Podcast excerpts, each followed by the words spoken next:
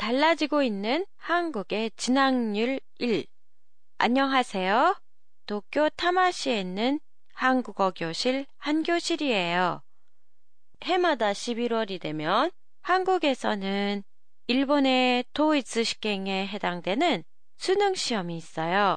수능 시험이 있는 날 아침에 경찰차로 수험생을 수험장으로 데려가는 장면을 텔레비전에서 보신 분들도 많으시리라고 보는데요.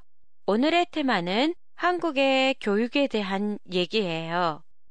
옛부터 한국은 양반 문화의 영향을 많이 받아서 먹을 것이 다 떨어져도 공부만 하면 된다는 생각으로 일을 하지도 않았고 또 몸으로 움직이는 엔지니어나 상인 등의 직업은 천하게 여겼어요.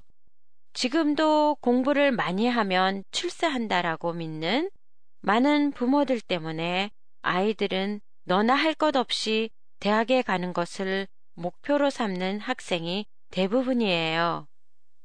그렇지만 대학을 나와도 취업을 하지 못하는 사람도 많기 때문에 최근에는 아예 고등학교 때부터 취업이 잘 되는 특성화고에 눈을 돌리는 학생들이 늘고 있다고 하네요.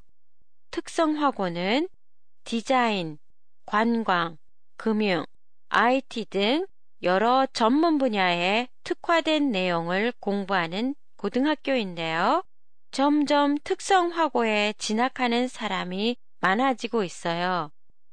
이 고등학교에 입학하면 유리한 점이 있는데요.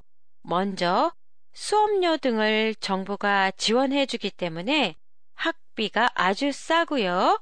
취업률도 2009년에 16.7%이던 것이 2013년 1월에는 49%로 점점 증가하고 있어요.